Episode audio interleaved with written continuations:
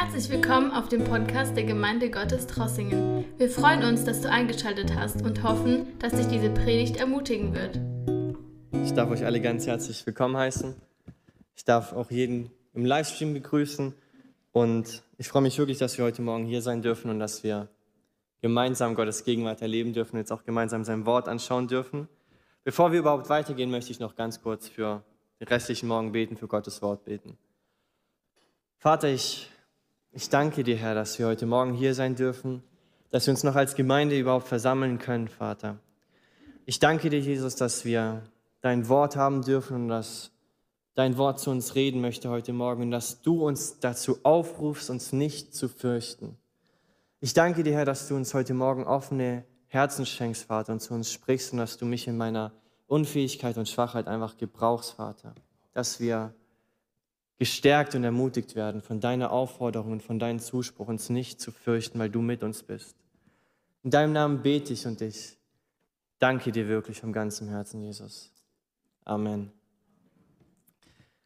Ja, wir gucken auf den Kalender und wir sehen, es ist schon der vierte Advent. Für mich ist das immer so ein Moment, wo ich neu klar gemacht bekomme, wie schnell unser Leben vorbeigeht in fünf Tagen schon ist Weihnachten und ich kann irgendwie zurückschauen auf, ein, auf eine schöne Adventszeit. Am Anfang vom Dezember haben wir diese Predigtreihe angefangen mit dem Titel Fürchte dich nicht. Gottes Botschaft im Advent. Gottes Zuspruch zu uns in dieser Adventszeit. Fürchte dich nicht. Gottes Zuspruch durch die ganze Bibel. Fürchte dich nicht. Wir haben uns jedes Mal eine besondere Person in dieser Weihnachtsgeschichte angeschaut, in dieser Adventsgeschichte bis zu Jesu Geburt. Und wir haben uns angeschaut, wie Gott ihnen zuspricht, sich nicht zu fürchten. Am ersten Advent haben wir gesehen, wie Zacharias diesen Zuspruch Gottes bekommt, fürchte dich nicht. Wir haben angeschaut, wie Elisabeth in ihrer Lebenssituation diese Wahrheit erkannt hat, sich nicht zu fürchten. Und letzte Woche durften wir wunderbar hören, wie auch Josef diesen Zuspruch bekommen hat, dass er sich nicht zu fürchten braucht. Und unsere Idee oder der Gedanke dahinter, warum wir uns anschauen wollen oder diese Zusprüche uns genauer anschauen wollen, warum wir uns nicht zu fürchten haben, ist einfach, dass wir dieses Jahr als Gemeinde ein Weihnachten erleben, das uns ganz neu ans Herz geht, ganz neu ein persönliches Weihnachten erleben. Und ich denke, ein Teil davon, dass wir ein persönliches Weihnachten erleben, ist eben, dass wir diese Kernaussage, diese Kernbotschaft der Weihnachtsgeschichte neu verstehen. Und ich denke, es ist ganz gut zusammengefasst in zwei Schlagworten. Einmal, dass diese Weihnachtsgeschichte, diese Adventszeit eine Zeit ist, in der wir neu Gottes Liebe sehen und neu eine Hoffnung verstehen können, die wir durch Jesus haben. Eine Liebe darum, weil Gott selber den Himmel verlassen hat. Er wurde Mensch, er hat sich niedriger gemacht als die Engel. Er ist dieses, er hat dieses Leben gelebt, das wir nicht gelebt haben oder leben konnten. Er hat sich sogar von Menschen noch mehr erniedrigen lassen, bespucken lassen, schlagen lassen, kreuzigen lassen. Und wenn das keine Botschaft der Liebe ist, dann weiß ich es auch nicht. Aber wir haben auf der einen Seite eben diese Botschaft dieser absoluten Liebe, dieser bedingungslosen Liebe. Und auf der anderen Hand haben wir diese Botschaft der Hoffnung. Diese Botschaft eines Gottes, der einen Weg gemacht hat, damit er wieder versöhnt mit seiner Schöpfung sein kann. Und deswegen dürfen wir diese Zeit bis zu Weihnachten als eine Zeit der Hoffnung sehen und uns neu daran selbst erinnern, was für eine Hoffnung wir haben in Jesus. Was für eine Hoffnung wir haben in diesem Gott, der einen Weg gemacht hat, in diesem Gott, der alles bezahlt hat. Und da ist es sehr interessant, wenn wir uns diesen Aufruf, sich nicht zu fürchten, genau anschauen, weil für mich ist es eher nicht nur eine Aufforderung, sich nicht zu fürchten, sondern es sind zwei Sachen. Es ist zum einen die Aufforderung, die Angst abzulegen und zum anderen nochmal die Aufforderung, diese Hoffnung neu in sein Herz zu lassen, neu Mut und Kraft in dieser Hoffnung zu finden. Und deswegen ist es unser Ziel, heute auch mit, dieser, mit diesem Aufruf, sich nicht zu fürchten, dieses persönliche Weihnachten noch näher an uns rankommen zu lassen, noch mehr und tiefer zu verstehen, warum wir in Jesus Hoffnung finden können. Und deswegen werden wir uns heute Morgen die vierte Person in dieser Fürchte dich nicht Reihe anschauen, und zwar Maria. Und Maria ist eine ganz besondere Person und wir lesen in Lukas 1, Vers 28 bis 32. Sei gegrüßt, dir ist eine hohe Gnade zuteil geworden, sagte Gabriel zu ihr, als er hereinkam. Der Herr ist mit dir. Maria erschrak zutiefst, als sie so angesprochen wurde und fragte sich, was dieser Gruß zu bedeuten habe. Da sagte der Engel zu ihr, du brauchst dich nicht zu fürchten, Maria, denn du hast Gnade bei Gott gefunden.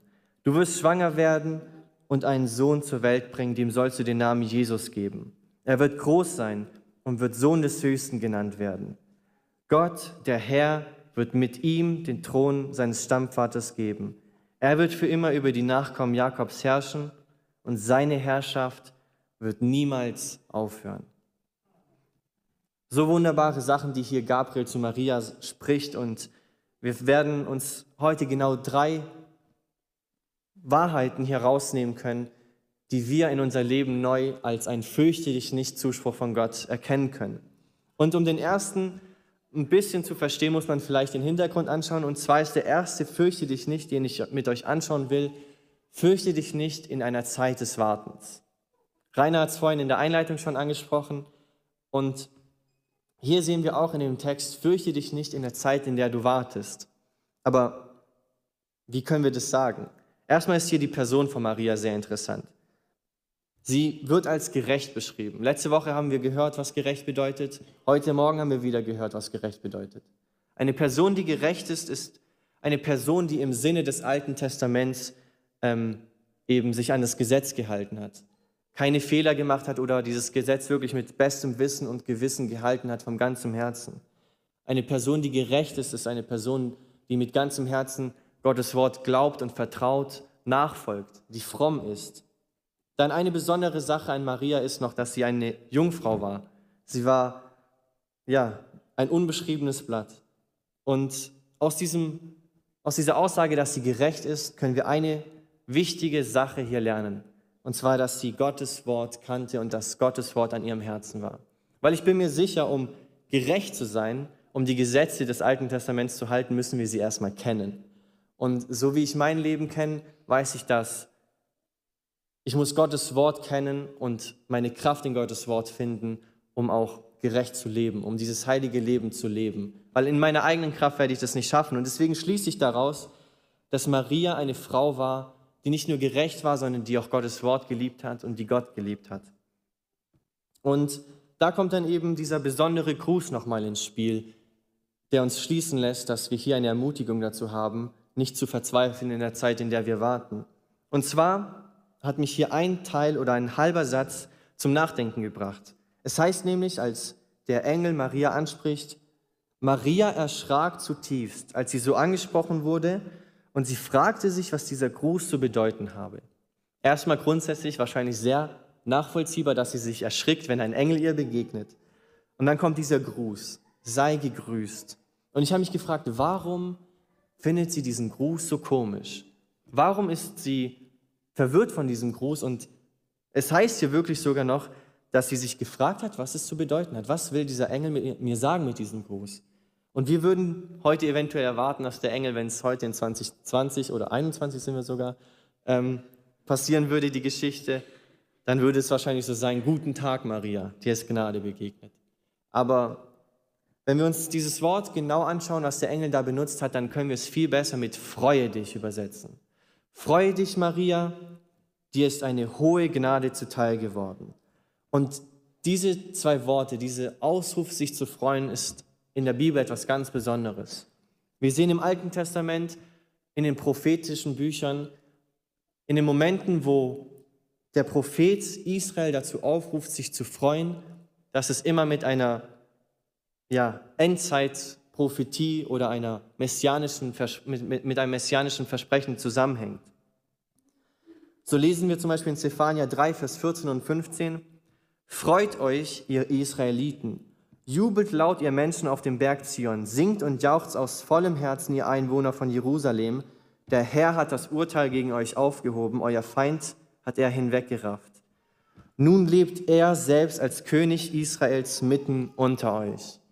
Hier diese zwei Stellen. Freut euch, ihr Israeliten. Nun lebt er selbst als König Israels mitten unter euch.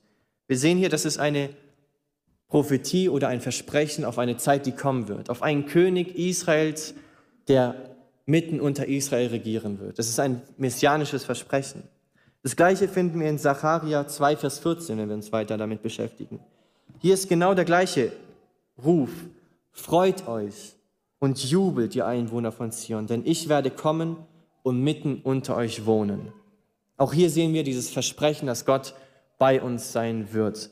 Und ich denke deswegen, weil Maria eben eine Person war, die gerecht war und die die Bibel kannte, hat sie gleich diesen Gruß mit diesem Freue dich, Maria, hat sie sich gleich gefragt, warum soll ich mich freuen? Was, was willst du mir sagen? Was hat das mit diesem messianischen Versprechen zu tun, mit diesem Versprechen über die Endzeit? Und da können wir eben anfangen, weil wir können sehen, dass dieser Engel sie neu daran erinnert, ein Retter wird geboren. Ein König wird kommen, der mitten unter euch sein wird. Immanuel, Gott mit euch wird kommen. Und sie weiß es zwar noch nicht, aber dieses Kind, das ihr versprochen wird, genau dieses Kind ist dieser Gott, der den Himmel verlassen hat. Dieser Gott, der Immanuel ist, Gott mitten unter uns. Dieser Gott, der, wie wir es gerade im Alten Testament gesehen hat, regieren wird. Der König in unserer Mitte sein wird.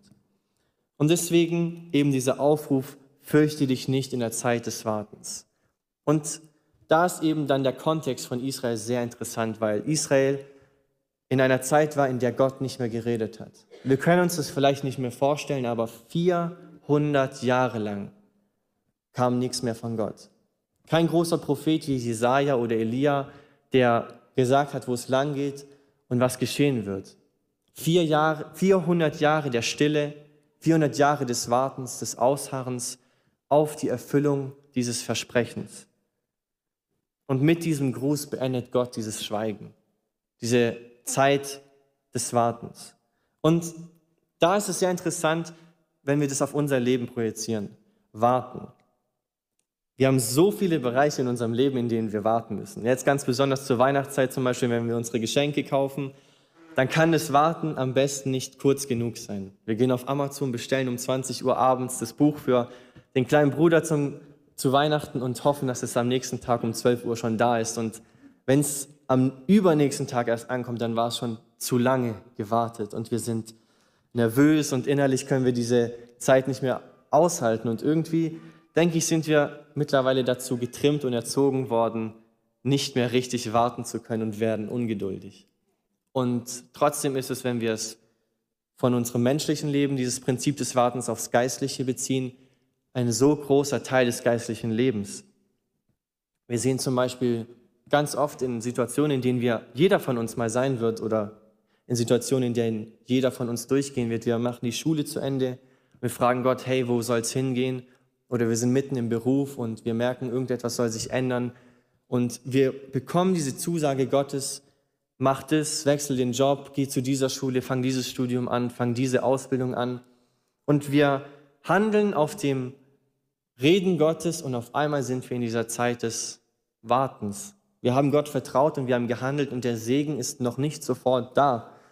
Und in dieser Zeit des Wartens ist es oft, dass unser Glauben gefordert wird, dass wir herausgefordert werden.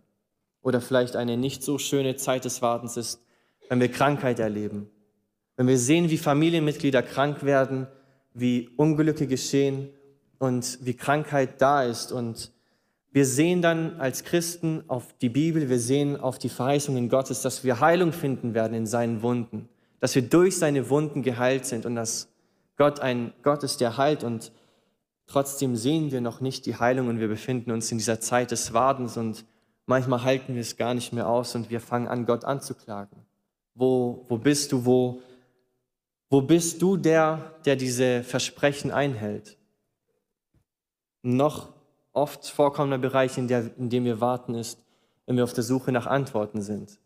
Unser Leben verändert sich, wir wachsen, wir fangen neue Dienste in der Gemeinde an, es öffnen sich Türen und wir brauchen so viele Antworten, weil sich so viele Fragen in unserem Leben stellen und wir beten und wir lesen die Bibel und wir fasten und trotzdem kommt keine Antwort. Es verändert sich nichts und ja, wir sind in dieser Zeit des Wartens. Und wenn wir ehrlich sind, dann ist diese Zeit des Wartens keine Zeit, die sehr angenehm ist. Das ist eine Zeit, die unseren Glauben auf, auf, die Probe stellt. Es ist eine Zeit, die schmerzhaft sein kann, wenn wir sehen, dass andere leiden zum Beispiel, wenn wir in dieser Zeit des Wartens sind, in der wir auf Gottes Verheißung vertrauen, aber noch nicht die Erfüllung sehen. Und dieses Warten fordert uns heraus, fordert unseren Glauben heraus. Und da kann man sich manchmal die Frage stellen, oder man fragt sich, hey, es, ist es nicht frustrierend eben, einem Gott zu dienen, der uns ständig auffordert, auf sich zu warten? Und warum ist Warten überhaupt so ein großer Teil in unserem geistlichen Leben? Und ich denke, die Antwort ist genauso schnell gefunden wie diese Frage gestellt, weil Glauben in genau solchen Momenten tatsächlich notwendig wird. Wenn wir etwas nachdenken, dann verstehen wir, dass ein Gott der sofortigen Genugtuung keinen Glauben benötigt. Ein Gott, der ein Verheißen schenkt und sofort handelt und antwortet, benötigt keinen Glauben. Wenn wir uns die Kreuzigung anschauen, dann sehen wir aber, dass in dieser Zeit des Wartens, in dieser Zeit der Stille, wir sehen zwischen diesen drei Tagen, die nach der Kreuzigung und der Auferstehung widerstehen, trotzdem, dass die Gegenwart von Stille nie die Abwesenheit Gottes bedeutet. In unserer Zeit des Wartens, wenn wir wie Israel keine Antworten Gottes finden und uns danach aufschrecken und verzweifelt sind, dann heißt es nicht, dass wenn Stille da ist, dass Gott weg ist. Gott ist immer noch da. Genauso zeigen uns die acht Tage, nach denen Thomas seinen Zweifel in den Himmel ruft und Gott ihm dann endlich begegnet, dass Gott in beidem ist, sowohl in der Stille als auch in dieser unglaublichen Begegnung. Wir lernen also, dass Stille nie die Abwesenheit Gottes bedeutet. Somit ist die Herausforderung in dieser Stille, in dieser Zeit des Wartens, unseren Glauben, seine Arbeit tun zu lassen an der Hoffnung festzuhalten, die wir finden in Gottes Zusprüchen. In dem Schweigen zu glauben, dass am Ende dieser oft schweren und herausfordernden Zeit unser Glaube lebendiger, stärker und gefestigter wird. Nicht umsonst heißt es in Jesaja 40, Vers 31, aber die auf den Herrn harren, kriegen neue Kraft, dass sie auffahren mit Flügeln wie Adler, dass sie laufen und nicht matt werden, dass sie wandeln und nicht müde werden. Am Ende dieser Zeit des Wartens werden wir genau diesen Glauben haben. Wir werden einen neuen, gefestigten und starken Glauben haben, weil Gott seine Versprechen hält. Und das sehen wir durch die ganze Bibel hindurch. Angefangen bei Abraham, der nach seinem Fehler, dass er gedacht hat, er muss Gottes Verheißungen selbst in die Hand nehmen, 14 Jahre lang nichts mehr von Gott gehört hat, bis dann Isaac kam. Und manchmal stelle ich mir die Frage, wir lesen so einfach darüber, aber könnte ich es aushalten, dass Gott 14 Jahre lang nicht mehr zu mir redet? 14 Jahre lang schweigt? Könnte ich diese Zeit des Wartens aushalten? Könnte ich diese Stille Gottes aushalten? Und wir gehen weiter und wir sehen Josef, der in Ägypten ist und in dieser Zeit dient und auf Gott vertraut, bis er sieht, dass Gottes Verheißungen in Erfüllung gehen. Wir sehen Noah, der jahrelang treu die Arche baut, ohne auch nur einen Tropfen Regen zu sehen wahrscheinlich. Und trotzdem geht er durch diese Zeit der Stille und des Wartens und sein Glaube wird gestärkt und er wird nicht enttäuscht. In all diesen Situationen kam die Antwort Gottes. Die Verheißung Gottes hat sich immer erfüllt. Und deswegen dürfen wir uns diesen Zuruf neu ans Herz nehmen. Fürchte dich nicht in der Zeit des Wartens. Ganz besonders gerade, wenn wir genau eine Situation am meisten wieder erhoffen und auf eine Situation wieder warten. Und zwar, dass wir ohne Einschränkungen leben können, dass Corona zum Beispiel endlich wieder weg ist. Aber in dieser Zeit des Wartens dürfen wir auf die Verheißungen Gottes vertrauen und unseren Glauben arbeiten lassen und darauf vertrauen, was Gott sagt, weil seine Verheißungen niemals zu spät kommen werden und weil er seine Verheißungen niemals nicht erfüllen wird. Er wird immer das tun, was er versprochen hat. Und deswegen möchte ich mir zurufen, möchte ich euch zurufen, in was für eine Situation auch immer du bist, fürchte dich nicht, wenn du warten musst. Gott ist da und er wird dich nicht enttäuschen. Wir gehen weiter im Text und wir sehen, du brauchst dich nicht zu fürchten, Maria, denn du hast Gnade bei Gott gefunden. Du wirst schwanger werden und einen Sohn zur Welt bringen, dem sollst du den Namen Jesus geben. Und das ist der zweite Aufruf. Fürchte dich nicht, du hast Gnade gefunden. Was für ein wunderbarer Ausruf eigentlich, was für eine wunderbare Erinnerung, was für eine wunderbare Hoffnung. Aber ich habe mir da gefragt, inwiefern hat Maria hier Gnade gefunden? Weil wenn wir ehrlich sind und die Situation von Maria anschauen, dann ist es eher eine Zumutung als Gnade. Weil Maria ist ungefähr 14 Jahre alt, als es passiert ist. Sie ist 14 Jahre alt, sie ist verlobt, noch nicht verheiratet und auf einmal bekommt sie diese Nachricht, du wirst schwanger werden. Du wirst schwanger werden und ein Kind bekommen, es wird ein Sohn sein und du sollst ihn Jesus nennen. Und die Erklärung dafür, warum sie schwanger sein wird, ist, sie wird durch den Heiligen Geist schwanger. Und wenn wir uns jetzt in ihre Situation versetzen, dann scheint es eher, dass die Situation, die auf sie zukommt, eine Herausforderung sein wird als eine Gnade, denke ich. Weil wir sehen dieses 14-jährige Mädchen, das einem Mann versprochen ist, das auf einmal schwanger ist, mit der Begründung, dass sie schwanger ist, ja, der Heilige Geist hat mich geschwängert. Und wenn wir uns das heute mal ein bisschen vorstellen, dann denke ich, dass sie sich vielleicht Sorgen gemacht hat oder herausgefordert war mit dieser Situation, aber wir sehen, dass alles sich zum Guten entwickelt hat. Und da war dann meine Frage, in, in, inwiefern war das Gnade? Wo war da Gnade? Und dann ist mir klar geworden, dass die Gnade darin lag, dass sie Jesus von Anfang an gesehen hat. Sie hat gesehen, wie er aufgewachsen ist. Sie hat gesehen, wie sich sein Charakter entwickelt hat. Sie hat gesehen, wie Jesus seinen Dienst angefangen hat, wie er Menschen geheilt hat, wie man durch seinen Dienst gesehen hat, dass er einfach kein normaler Mensch war, sondern dass er Gott selbst war. Sie hat gesehen, wie er stirbt und vielleicht als Mutter ist es ein noch viel intensiver und schmerzhafterer Moment, wenn du dein eigenes Kind sterben siehst. Sie hat gesehen, wie er wieder aufersteht. Sie hat gesehen, wie Jesus einen Schnitt in der Geschichte macht. Und da muss jeder halt zustimmen, weil unsere Zeitrechnung halt vor Christus und nach Christus heißt. Egal wie wir es drehen und wenden, Jesus hat die Geschichte verändert und das hat sie miterlebt. Sie wird sehen, wie ein neuer Bund geschlossen wird. Und sie wird glauben. Und ich denke, darin liegt diese Gnade, die sie empfangen hat. Darin liegt diese Gnade, die ihr begegnet ist, weil sie Jesus von Anfang an miterleben kann, weil sie Jesus glauben darf, weil sie Rettung in Jesus finden darf. Und so genau auch heute, wir. Wir haben Gnade gefunden. Nicht, weil wir mit Jesus leben dürfen und weil wir jetzt sehen dürfen, wie er aufwachsen, auch wenn wir in der Weihnachtszeit sind, sondern weil wir zurückschauen dürfen. Wir dürfen zurückschauen auf ein Gott, der Mensch wurde und auf all das, was er getan hat. Wir dürfen zurückschauen auf einen Gott, der den Himmel verlässt und Mensch wird. Er wird Mensch, er erniedrigt sich selber, er wird geschlagen, gefoltert, bespuckt, beleidigt und dann auch noch getötet. Wir schauen zurück auf einen Gott, der als Mensch lebt, der Versuchungen ausgesetzt ist und Nöte miterlebt. Wir schauen zurück auf Gott selber, der Mensch wurde und durch diese Nöte des Lebens geht und dennoch heilig bleibt, der keinen Fehler macht. Wir schauen zurück auf einen Jesus, der in allem, was er gemacht hat, nicht gesündigt hat und das Leben gelebt hat, das wir nicht leben konnten. Wir schauen zurück auf einen Gott, der unsere Fehler am Kreuz trägt, der die Konsequenzen für meine Sünden und meine Fehler, für deine Sünden, deine Fehler auf sich nimmt und sie Konsequenzen trägt und den Preis bezahlt. Wir schauen zurück auf einen Gott, der stirbt, damit wir in seinem Tod Leben finden können. Wir schauen zurück auf einen Gott, der zur Sünde wurde, damit wir Segen empfangen können. Wir dürfen zurückschauen auf einen Gott, der nicht im Grab geblieben ist, sondern wieder auferstanden ist und in den Himmel gefahren ist, der den Tod überwunden hat, damit wir Leben in ihm finden können.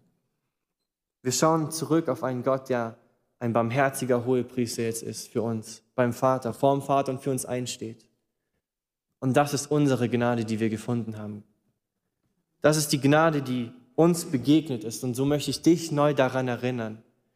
Du hast Gnade gefunden. Fürchte dich nicht. Wir schauen zurück und wir sehen Jesus, der die Geschichte verändert hat, der diesen ganzen Heilsplan Gottes möglich gemacht hat. Und wir dürfen uns selbst daran erinnern, dass wir uns nicht zu fürchten haben, weil diese Grundlage ausreicht, um voll Freude zu sein und durch die Nöte dieses Lebens zu gehen. weil wir Jesus gefunden haben. Deswegen können wir nicht sagen, äh, fürchte dich nicht, du hast Gnade gefunden, sondern fürchte dich nicht, du hast Jesus gefunden oder du kannst Jesus finden. Vielleicht können wir es sogar nochmal umdrehen und wir können sagen, fürchte dich nicht, Gott hat dich gefunden. Und so möchte ich uns neu daran erinnern. Jesus starb für uns, er starb für mich und wir haben uns nicht zu fürchten. Wir müssen uns nicht fürchten, sondern wir können darin Freude finden, Hoffnung finden, Kraft finden. Und so möchte ich zum dritten Punkt kommen, und zwar, fürchte dich nicht, Jesus regiert für immer. Vers 32 und 33 heißt, er wird groß sein und wird Sohn des Höchsten genannt werden. Gott, der Herr, wird ihm den Thron seines Stammvaters David geben. Er wird für immer über die Nachkommen Jakobs herrschen und seine Herrschaft wird niemals aufhören. Dieser Gott, der uns gefunden hat, in dem wir Gnade finden dürfen, in dem uns Gnade begegnet, er wird ewig regieren. Und ich denke, dass diese Wahrheit bei diesen Fürchte dich nicht Aussagen über allen steht. Weil das in jeder Situation, in der wir sind, uns Hoffnung geben sollte. Ob wir mit Krankheit kämpfen, ob wir mit Ungewissheit kämpfen, ob in dieser Zeit des Wartens langsam die Zweifel uns übermannen zu scheinen, wir dürfen uns neu daran erinnern, Jesus regiert in Ewigkeit. Und darin dürfen wir Hoffnung finden. Darin dürfen wir unsere Angst ablegen und Hoffnung neu in unser Herz lassen. Seine Herrschaft wird niemals aufhören. Und damit wir diese Aussage besser verstehen, können wir uns anschauen erstmal, wie Jesus ist, warum es so wunderbar ist, dass er regiert. Und dann können wir uns anschauen, wie er überhaupt regiert und wie seine Regentschaft aussieht. Kolosser 1, Vers 15 bis 20. Dieser ist das Ebenbild des unsichtbaren Gottes, der Erstgeborene, der über aller Schöpfung ist, denn in ihm ist alles erschaffen worden, was im Himmel und was auf Erden ist, das Sichtbare und das Unsichtbare, seines Throne oder Herrschaften oder Fürstentümer der Gewalten. Alles ist durch ihn und für ihn geschaffen. Und er ist vor allem und alles hat in ihm seinen Bestand. Und er ist das Haupt des Leibes der Gemeinde, er der der Anfang ist, der Erstgeborene aus den Toten, damit er in allem der Erste sei. Denn es gefiel Gott, in ihm alle Fülle wohnen zu lassen und durch ihn alles mit sich selbst zu versöhnen, indem er Frieden macht durch das Blut seines Kreuzes, durch ihn sowohl was auf Erden ist, als auch was im Himmel ist. Hier ist ein Fokus ganz besonders, und zwar, dass Jesus über allem steht. Er ist der Erste in allem, alles wurde durch ihn geschaffen. Er war von Anfang an da und ohne ihn gäbe es keinen Anfang. Und dieser Jesus regiert. Offenbarung 22, Vers 13. Ich bin das A und das O, der Anfang und das Ende, der Erste und der Letzte. Alles hat in ihm seinen Beginn, seinen Anfang, seinen Sinn und alles wird auch in ihm sein Ende finden. Und ich denke, das sollte uns so eine Hoffnung sein, wenn wir verstehen, dass dieser Jesus regiert. Dass ein Gott regiert, dass wir vor dem Thron dieses Gottes sogar kommen dürfen, weil der Vorhang zerrissen ist und der Weg frei ist und wir zu diesem Gott kommen können. Wir dürfen ihn unsere Anliegen ablegen, wir dürfen unsere Nöte mit ihm teilen. Wir dürfen Zeit mit diesem Gott verbringen, der ewig regiert. Und die zweite Sache, die sehr interessant ist, ist nämlich, wie er regiert. Und da möchte ich einen Vers lesen, den die Jugend jetzt schon sehr oft gehört hat, weil ähm, der steht nämlich in Hosea 3, Vers 4. Und da am Rand, ich, ich liebe einfach die Geschichte von Hosea und sie lohnt sich, dass ihr sie durchliest, weil in dieser Geschichte einfach so klar neu gezeigt wird, wie unbegreiflich Gottes Liebe zu uns ist. Auf jeden Fall heißt es in Hosea 3, Vers 4, genauso wird es Israel ergehen. Lange Zeit werden sie keinen König und keine führenden Männer mehr haben. Es wird keine Schlachtopfer und keine heiligen Steinmale geben, auch keine Götterfiguren und Priestergewänder. Und jetzt Vers 5. Und dann wird Israel umkehren und den Herrn seinen Gott suchen. Das ganze Volk wird einen Nachkommen von David als König anerkennen. Und das ist sehr interessant, weil wir sehen Hosea, der hier im Alten Testament ist, er lebt noch im Alten Bund und er sagt, es wird eine Zeit kommen und Israel wird umkehren und Gott den Herrn suchen. Sie werden seine Güte suchen. In anderen Übersetzungen heißt es, sie werden voll Gottesfurcht erfüllt sein aufgrund seiner Güte. Und wenn wir sehen, dann lebt Hosea nicht wirklich in dieser Zeit, weil er lebt noch im Alten Bund und da war es sehr oft so, dass das Größte, was die Menschen hatten, war, dass sie dieses Gesetz erfüllen müssen. Und wenn sie es nicht getan hatten, dann hatten sie immer Angst vor Gericht und vor dem Zorn Gottes. Und Hosea redet hier über eine Zeit aber, in der die Menschen aufgrund der Güte Gottes zu ihm kommen werden. Und dann schauen wir ein paar Jahre weiter und wir sehen, auf einmal kommt Jesus. Der Mann, der als Nachkomme von David als König anerkannt wird. Er wird als Sohn Davids beschrieben, so wie es Hosea hier sagt. Ein Nachkomme Davids wird kommen und er wird regieren. Und er wird so regieren, dass er nicht mit Schreckenherrschaft die Leute zu sich bringt oder dass, weil er so grausam regiert, die Menschen gottesfürchtig zu ihm kommen werden, sondern die Menschen werden voller Gottesfurcht zu ihm kommen, weil er mit einer Barmherzigkeit und Güte regiert. Und das darf unsere Hoffnung sein.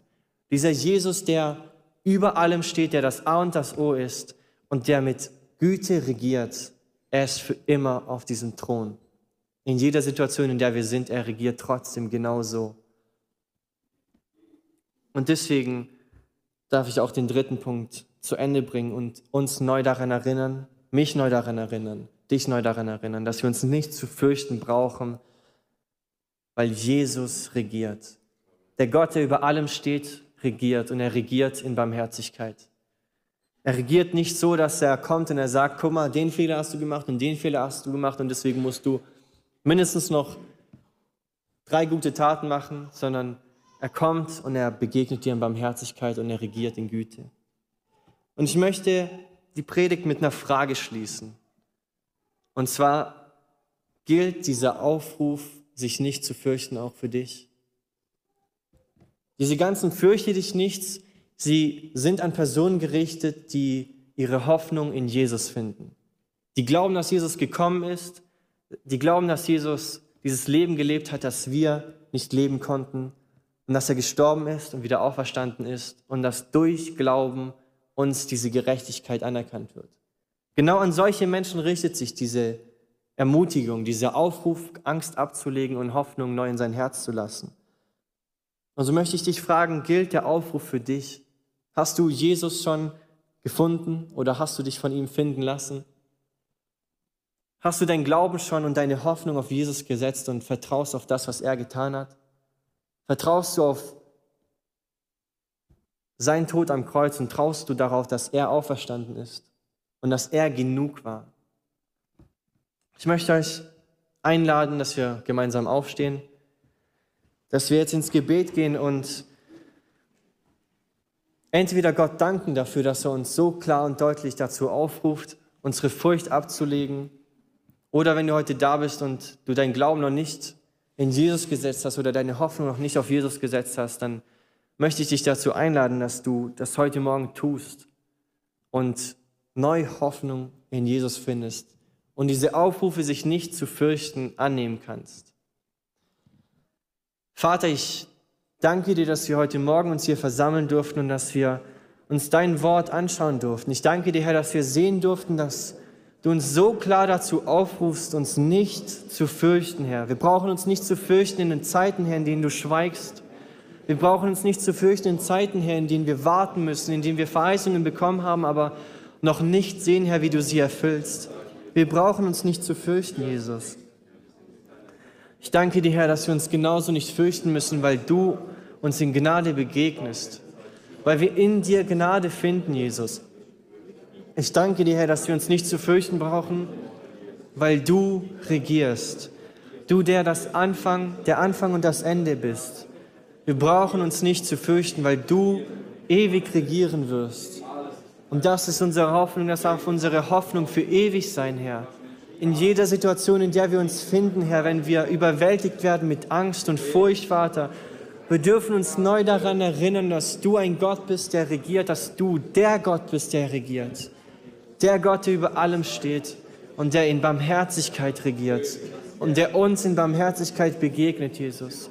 Und ich bete für jeden einzelnen Vater, der sich noch nicht dazu entschieden hat, Vater, und es noch nicht ernst nimmt mit dir, dass du ihm Kraft schenkst, Vater, dass du ihm neu begegnest und dass du Mut schenkst, Vater, Glauben und Hoffnung in dich zu setzen, weil du nicht enttäuschen wirst.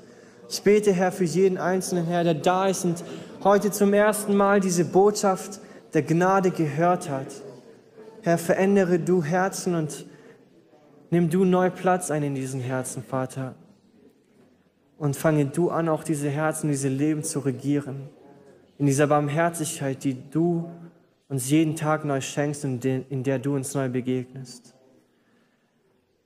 Was für ein Gott wir doch haben und was für eine Gnade wir doch in dir finden, Jesus. Ich kann dir nicht, nicht genug danken, Jesus. Du bist gut und du bist wunderbar. In deinem Namen beten wir und wir loben dich über alles. Du bist herrlich und heilig. Amen. Danke, dass du unsere Predigt angehört hast. Wenn dich die Botschaft angesprochen hat, dann teile sie gerne mit deinen Freunden und Bekannten, dass auch sie diese Predigt hören können. Wir wünschen dir Gottes Segen.